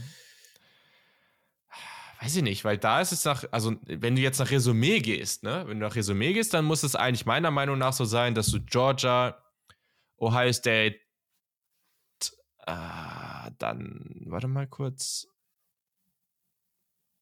Hm. Nee, meine, eigentlich, halt Washington eigentlich schon. Ja, da, dann müsste Washington State, dann Florida State und dann Michigan kommen. Ich verstehe es, wenn sie es nicht machen, weil Michigan bisher einfach sehr, sehr konstant echt super dominant aussieht. Völlig ist es okay. Aber wenn du jetzt einfach danach gehst, wen hast du geschlagen, dann müsste Michigan hier auf 5 kommen. Ja, dann dürfte Michigan nicht in den Top 25 sein. Sag dir, wie es ist. Also, gibt's, also ganz ehrlich, es gibt halt Group of Five Teams, die härtere Schedules gespielt haben. Sorry. Also ist okay, halt so. fair. Ja, wenn ich bin jetzt ein bisschen danach gegangen, so okay, ich rank Ja, jetzt ja, hier die, die ungeschlagenen Top-Teams untereinander, Ja, so, ne? Aber ja, ja, ja, okay, ja. verstehe ich auch. Hm. Ja. Gut. Ähm, ja, also ich habe auf, auf vier Florida State, auf fünf habe ich Washington nicht, weil ich es machen würde, sondern weil ich glaube, dass es passiert. Hm. Weil Washington jetzt gerade die letzten zwei Spiele einfach, das war schon ein bisschen Grab-Ass. Also es war knapp. Ja, Knapper, als es Ja. wahrscheinlich sein sollte. Auf sechs dann das erste Team mit einem Loss, das ist für mich Oregon, ich habe es vorhin gesagt. Ähm, Mhm. Für mich das aktuell das stärkste One-Loss-Team. Auf sieben kommt dann Texas. Ich weiß, das ist ein bisschen hoch für den einen oder anderen, aber ich fand die sahen, also Hm. Texas muss man auch lassen. Ich finde, die sehen als Team irgendwie ganz gut aus. Ich, ich finde die Diskussion eigentlich relativ easy, weil für mich kommen, wenn man jetzt drauf guckt, diese Teams mit einer Niederlage oder zwei, ne, ist ja dann. Was hast du dann da für Teams? Ne? Du hast jetzt so Texas, Alabama, Penn State, Oklahoma, Ole Miss, ja, Notre Dame, LSU jeweils mit zwei, dann Missouri, Louisville und sowas, okay. Penn State ist einfach nicht dominant genug gerade und Texas hat halt gegen Alabama gewonnen. So. Also ich würde auch Oregon davor nehmen, aber dann muss für mich dann Texas und dann Alabama kommen. Ich meine, du So könntest halt den, den Case für, du könntest halt den Case für OU machen, aber ich glaube, das Playoff-Komitee sieht es nicht gerne, wenn du gegen Kansas verlierst, auch wenn Kansas gut ist. So. Ja, würde ich jetzt gerade auch nicht machen. Nee. Mm, Ja, Ja. ja. Gut. Also auf 8 habe ich Alabama. Ich überlege gerade. Acht, ja, auf acht, ja. Und dann hatte ich nämlich das gerade andersrum gesagt. Ich würde aber Oklahoma vor Penn State nehmen, weil Oklahoma den besseren Sieg hat. Ja, ja, jetzt wo du es sagst. Also ich würde es auch machen. Jetzt die Frage, ob das Komitee das macht. Weil Penn State, also Penn State hat die bessere Niederlage, hat den Quality Loss. Der gute alte Quality Loss. Ja, ich glaube auch nicht, dass sie das nach der, also der Recency Bias nach der Niederlage jetzt gegen Kansas in dieser Woche das machen werden. Glaube ich auch nicht. Ja, das war eine psychologisch unkluge Niederlage von OU, muss man mal ganz klar sagen. Ja, Ja. also ich habe auf neun, ich habe jetzt auf neun Penn State und Thema psychologisch unkluge Niederlage. Jetzt nehmen wir mal das One-Loss-Team, was, äh, was wir jetzt gerade, also noch gar nicht so richtig thematisiert haben, ist jetzt Ole Miss bei mir auf 10. Ach, wenn ich nicht weiß, ob sie da wirklich hingehören. Aber die haben zum Beispiel auch einen Win über LSU drin. Also ist ja auch nicht verkehrt. Ole Miss ist wirklich so ein Team, wo ich echt sagen muss, so, die sind da halt und die haben halt eine Niederlage, verstehe ich alles. Ja, okay, ja, ich meine, sie haben ja gegen LSU gewonnen, aber ich traue denen halt einfach überhaupt nicht zu, gegen irgendein Ich anderes Team da zu gewinnen. Ich auch nicht, Nee. aber ich glaube, das Komitee wird es machen. Also ich kann es mir gut vorstellen. Oh, oder Oklahoma Ja, auf dann auch 10. Also okay. ich bin schon, ich bin schon echt am überlegen, Oklahoma oder Ole Miss auf 10. Also vielleicht auch Oklahoma. Ich war sogar kurzzeitig am überlegen, ob ich einfach LSU nehme. Aber du kannst LSU nicht mit zwei Niederlagen über Ole Miss ranken. Das geht aktuell nicht. Nicht, wenn sie gegen Ole Miss auch noch verloren haben. Das, Mhm. das, das haut nicht hin. Aber also, ich glaube, in einem Matchup LSU gegen Ole Miss würde ich in sieben von zehn Spielen auf LSU tippen. Deswegen, ja. Gut. Ja, LSU ist, glaube ich, auch den, der, der eine Tipp oder das eine Team, gerade ja auch relativ offensiv, auch einfach sehr gut unterwegs. Das eine Team, was noch als Two-Loss eine, eine Chance aus Playoff hat. Also ich würde die noch nicht Ja. rauswerfen. Wenn die jetzt, wenn die jetzt, also ist ja auch nur ein Conference-Loss, wenn die jetzt gegen Alabama gewinnen, reingehen, SEC Championship gewinnen, dann glaube ich, dass die drin sind. Ähm, aber wenn sie nur diesen einen Conference-Loss haben, das ist ja der, der gegen Ole Miss. Ole Miss hat dann auch nur einen Conference-Loss. Wenn Ole Miss dann anbieten durchgeht, gut, die haben, und die haben noch Georgia. Ja. ähm, aber ich meine, Ole Miss würde ja, also dann ist es doch mit Tiebreak, oder? Also die müssten da doch theoretisch ähm, den direkten Vergleich gegenüber LSU haben. Wenn sie beide nur eine Niederlage in der Conference hätten. Vor allem, selbst wenn Ole Miss jetzt gewinnen würde gegen Georgia, was ja crazy wäre, aber dann haben wir nämlich Ja. die Situation, dann haben wir nämlich dieses Round Round-Ding, weil dann hat Alabama gegen Ole Miss gewonnen, Ole Miss gegen LSU und LSU gegen Alabama. Ja, stimmt. Und dann stimmt. ist dann geht's nach, dann geht's nach Strength of Schedule, oder? Das ist eine gute Frage, die ich dir gerade nicht beantworten kann. Aber auch erstmal Conference Strength auf Schedule und dann irgendwie Outer Conference. Oh Gott. Ja, wild. Aber wild. Ein Thema, was ich jetzt noch mal kurz ansprechen will, das ist jetzt noch mal so ein bisschen Real Talk hier an der Stelle. Hm, manchmal mache ich es, manchmal mache ich nicht, aber ich würde hier mal gerade die Meinung von Ari Wasserman annehmen, weil ich da gerade tendiere zuzustimmen. Hm, der hat das jetzt gerade in der Folge rausgehauen und das wollte ich jetzt auch mal hier kurz besprechen. Georgia, also wir reden die gesamte Zeit gerade immer dieses Jahr davon, dass das ja so ein ausgeglichenes Jahr ist und dass das ja so spannend ist und dass das ja dieses Jahr irgendwie wild werden kann. Und ich würde das ja auch gerne sehen.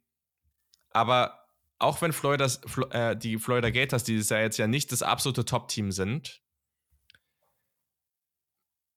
der, der Talentunterschied am Wochenende war halt so enorm. Also Florida hat meiner Meinung nach am Anfang, das war nicht mal so, dass die großartig was falsch gemacht haben. Man hat einfach so gesehen, dass wenn Georgia in den Modus geht, wo sie so spielen, wie, so gut wie sie können, dann ist es einfach scheißegal, was Florida machen will. Dann ist es einfach total egal, wie gut deren Gameplan ist. Sie werden das deutlich verlieren. Und ich tendiere gerade damit zu gehen, zu sagen, dass wenn Georgia, und das wird auch in dem Playoff ja passieren, du spielst im Dome, in idealen Voraussetzungen, du bist eh hyped ohne Ende. Ich glaube, gerade wenn wir auch auf, also wenn wir auf der einen Seite darauf gucken, wir haben eigentlich im College Football, was die Talent, das Talent Composite und sowas angeht, drei richtige Top-Teams vom Recruiting her. Das ist Georgia, Alabama, Ohio State. Alabama und Ohio State sind offensiv dieses Jahr nicht ganz so auf dem Level einfach, wie sie sonst sind. Ich glaube, wenn Georgia das konstant abrufen kann, dann brauchen wir hier nicht mehr über eine großartig spannende, spannendes Saisonfinish reden oder so. Dann wird Georgia einfach alles in Grund und Boden hauen. Äh, ja, da gehe ich zu 100% mit, aber das ist. Ich, habe es letzte Woche mit, mit Ohio State und deren Offense angesprochen. Das ist jetzt nicht so eingetreten, aber es gibt einfach diese Teams, wenn die ihr A-Game liefern, dann hat kein anderes Team auch nur ansatzweise eine Chance. Es ist einfach so. Diese Teams können sich, das ist ein bisschen was fürs Phrasenschwein, nur selber schlagen. Das, das hat man letztes Jahr im National Championship Game gesehen und deswegen frage ich mich auch, warum das oft immer noch so angezweifelt wird. Ja, die haben es uns ja noch nicht gezeigt. Ja, aber wenn sie es uns zeigen und das haben diese Teams alle in sich drin, dann sind die einfach nicht schlagbar für 99 Prozent des College Footballs. Das ist dann einfach so. Damit muss man dann halt auch leben, weil es einfach andere Athleten sind, das sind andere, äh, ganz andere Voraussetzungen, das sind auch teilweise einfach erfahrenere und einfach superior Coaching Staffs, also Strength and Conditioning, Offensive Game Plan, Defensive Minds, die dahinter stecken. Das sind einfach andere Niveaus. So, und damit müssen wir uns irgendwie abfinden. Und die, die einzige Hoffnung, die man quasi jede Saison immer wieder bei Ohio State, bei Alabama und bei Georgia haben kann, ist, dass die in einem Spiel mal wackeln und dass sie quasi in einem Spiel dann eben nicht ihr A-Game, vielleicht auch nicht ihr B-Game haben, sondern ihr F-Game und dann verlieren die dann halt mal ein Spiel gegen Texas AM und dann kannst du halt einfach hoffen, dass es dann am Ende hinten raus nicht reicht, dass diese Teams ins Playoff kommen. Aber wenn diese Teams immer auf 100% spielen, schlagen sie jedes andere Team, was auf 100% spielt. Es ist einfach so. Und ähm, Georgia, ja, wenn es bei denen läuft, dann fahren die halt über dich drüber. Also dann ist es auch scheißegal, wer du bist. dann, ja, ich glaube, ich glaube, Bama und Ohio State sind dann in gewissen Moods so die einzigen Teams, die dagegen halten können. Es, es, es, es ist wirklich so. Und genau das glaube ich aber gerade, dass die zum Beispiel, dass dieses Jahr nicht sind. Und das ist halt, ja. also, ja. Ich habe das am Anfang des Jahres auch angezweifelt, da war ich ja nicht so hoch auf Georgia. Ich wünsche mir so sehr, dass wir dieses Jahr da totale Spannung und alles Mögliche sehen. Und natürlich ist es ja auch immer eine Theorie, genau, es ist immer eine theoretische Möglichkeit. Aber Stand jetzt würde ich ganz klar die Aussage machen, ich sehe kein Szenario, in dem Washington zum Beispiel oder Oregon oder irgendwer irgendeine Chance gegen Georgia hat. Ich sehe es nicht. Und das also, ist. Also, das, das, Spiel letzte, letzte Saison, erster Spieltag, das war ja. Also Oregon war über den restlichen Verlauf der Saison ja super gut als Team. Vielleicht nicht auf dem Niveau, was sie in diesem Jahr sind. Aber man hat einfach gesehen, was für also was für ein anderes Level an Athletik darum läuft. Das ja, ist halt leider so. Es ist schon krass, ja. Und wir müssen dann einfach alle hoffen, dass Georgia dann halt gegen Tennessee, gegen Ole Miss, gegen wen auch immer, dass sie da dann einfach stolpern. So, das ist die Hoffnung, die wir haben müssen. So, dass Georgia eben nicht auf dem höchsten Niveau spielt in den Spielen. Und dann kann es halt auch sein, dass sie aus, nennen wir es mal, Fairnessgründen nicht reinkommen ins Playoff. Ja, also da, genau, das ist jetzt halt die Hoffnung und das ist ja immer was, was, das passt jetzt vielleicht nicht zusammen, aber dass es halt vielleicht eine Partie gibt, wo sie eben nicht diese idealen Voraussetzungen haben mit dem Dome und allem, wo sie vielleicht auch nicht sagen, äh, vielleicht so, vielleicht den Gegner ein bisschen unterschätzen oder so. Und die, die, das Spiel kommt ja diese Woche, das muss man ja vielleicht dazu sagen. Sie spielen gegen Missouri. Ja. Und Missouri ist halt auch das eine Team, wenn die gegen Georgia gewinnen, dann geht und die beide weiterhin ungeschlagen für den Rest des Jahres gehen, dann geht Missouri ins SEC Championship Game. Und das wäre der Weg, in dem, also wenn Georgia da nicht oben im, im Championship Game steht, dann glaube ich auch nicht, dass sie ins Playoff gehen. Mm, und das ist, das ist das eine Szenario, was ich sehe, weil ich glaube, wenn sie da sind und dann voll eingestellt sind, wochenlang haben, Zeit haben, sich darauf vorzubereiten, dann werden die diese Teams dann ist es mir auch total egal, wie gut diese Offense um Michael Penix, um Bo Nix, um wen auch immer, wie sehr die alles rasieren. Ich, die werden in Grund und Boden gestampft. Ich habe halt, ich habe halt nächste Woche schon Angst, dass Missouri da halt komplett unter die Räder kommt, ne? Also ja, es kann passieren, absolut, es kann passieren. Also ich, äh, ich halte also Missouri hat aktuell eine Niederlage, aber ich halte es nicht für ausgeschlossen, dass Missouri hier mit 30 Punkten verliert. Also, das ist einfach ja. nach einem Viertel gegessen ist, das Spiel. Weil das ist halt so, das kann halt passieren. So, ich sage nicht, dass es passiert, aber ja. Absolut. Ja. Und das Ding ist, Michigan ist vielleicht diese eine Komponente eigentlich aus Talent Composite Sicht gar nicht, weil die viel zu wenig Talent eigentlich haben dafür. Mm, aber man kann schon dafür argumentieren, dass sie den besseren Quarterback haben. Oder nein, sie haben den besseren Quarterback als Georgia. Und wir wissen noch nicht genug über sie. Also wenn Michigan jetzt rauskommt und Penn State und Ohio State jeweils mit 20 plus raus äh, aus dem Stadion haut, so, okay, dann können wir vielleicht nochmal reden. Dann ist vielleicht ein bisschen eine andere Nummer, aber wir wissen halt noch nicht genug über Michigan. Und ich weiß gar nicht, wie das bei Michigan überhaupt ist. Wie ist eigentlich das Schedule jetzt, der, der Non-Conference-Schedule die nächsten Jahre? Weil das würde ich jetzt gerne wissen, weil das nervt, das nervt mich so krass, dass die solche, ich will es jetzt nicht sagen, aber dass die sich einfach Jahr für Jahr immer diesen, ja gut, ja, zumindest der Inner Conference, ja, mindestens der Inner Conference Schedule sollte ja schwerer werden. Ja, okay, nächst, ja, okay, nächstes Jahr sehen wir das mal. Nächstes Jahr spielen sie nämlich in Woche 2 gegen Texas. Und danach haben sie Fresno noch State. Ja, auch nice, stimmt. Und danach haben sie in dieser Saison, auch wenn sie dann wieder die erste Hälfte der Saison, Michigan State, okay, so ne, zwischen den beiden Teams da, aber viel, viel schwach. Aber sie schließen das Jahr ab mit vier aufeinanderfolgenden Spielen gegen Oregon, UC, Ohio State und Washington. Jawoll. Aber das ist doch, das, das ist halt schon geil. Ne? Ich glaube, in ein paar Jahren ist das auch ausgelutscht, aber das ist schon geil. Ich muss auch sagen, es ist übrigens Bullshit, was ich erzählt habe, weil das ist nicht, sie schließen das Jahr nicht so ab, weil die Daten noch nicht feststehen. Ich war mich gerade auch überrascht, weil Ohio State wird ja am Ende sein. Ähm, das wird nicht so sein, dass sie so abschließen. Ähm, aber, und sie spielen unter anderem zum Beispiel auch bei Washington, was natürlich auch echt ein Trip ist. Aber sie haben halt diese vier Spiele. Also sie haben insgesamt spielen sie dann nächstes Jahr gegen Texas, Oregon, UC, Ohio State und Washington. Und das ist dann auch mal was anderes. Aber das ist auch mal richtig so. Weil das, was da gerade passiert, ist ja einfach nur frech. Also bitte. Ja, die letzten zwei Jahre. Also das war. Ja. Das war ja Quatsch. Ich guck jetzt nochmal. 2025 müsste dann der Texas. Nee, die haben nur ein Spiel gegen Texas. Interessant. Aber, aber okay. Gegen OU. Genau. Oklahoma. Und dann haben sie in dem Jahr Oklahoma, Ohio State, Washington, Wisconsin, USC. Ja, und der Rest. Ja, aber auch besser. Ja, also okay. Mein Gott. Ja, alles besser. Es verändert sich wenigstens ein bisschen. Also das ist schon mal gut, weil das gerade finde ich schon echt ein bisschen nervig. Aber naja, es bleibt spannend. Wir hoffen sehr, glaube ich, dass wir, dass wir da daneben liegen und vielleicht, dass Georgia einfach dieses Wochenende schon mal verliert. Das wäre schon mal super. Ich freue mich, dass es zumindest gerade aktuell, wenn alles so läuft, wie es äh, zu erwarten ist, so aussieht, dass ich mal wieder so äh, zumindest so die ersten zwei Slots relativ viel College Football gucken kann. Hm, das ist schon mal, also ich, ich gucke natürlich immer die Spiele, aber ich gucke sie halt in letzter Zeit wenig live. Und das wäre cool. Hm, wird auf jeden Fall eine gute Woche. Und es wird natürlich auch noch eine Preview geben irgendwann diese Woche. Also, falls ihr dem Podcast nicht folgt, tut das, damit ihr die dann gleich seht, damit es gleich für euch geladen wird und ihr sofort reingehen könnt. Und dann sind wir eigentlich durch, oder?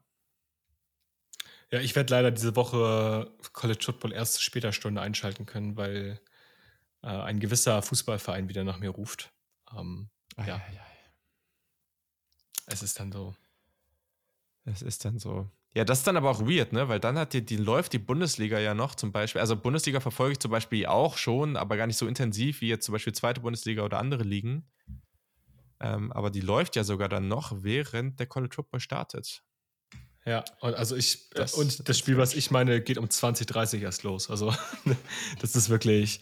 Ich kann vorher ja, okay. eigentlich kaum College Football gucken. Ich kann die, den zweiten Slot kaum gucken. Ähm, ja. Okay, und da haben die Internetprobleme ganz am Ende dann doch nochmal reingehauen, aber das war ja jetzt gerade auch nicht mehr wirklich relevant. Äh, deswegen, wir haben es jetzt hier geschafft. Es hat alles gut funktioniert. Und wir wünschen euch eine ganz hervorragende Woche. Genießt das schöne Herbstwetter, ist gerade sehr, sehr schön, wie ich finde. Und dann hören wir uns zeitnah in der Preview. Haut rein, bis zum nächsten Mal. Ciao. Tschüssi.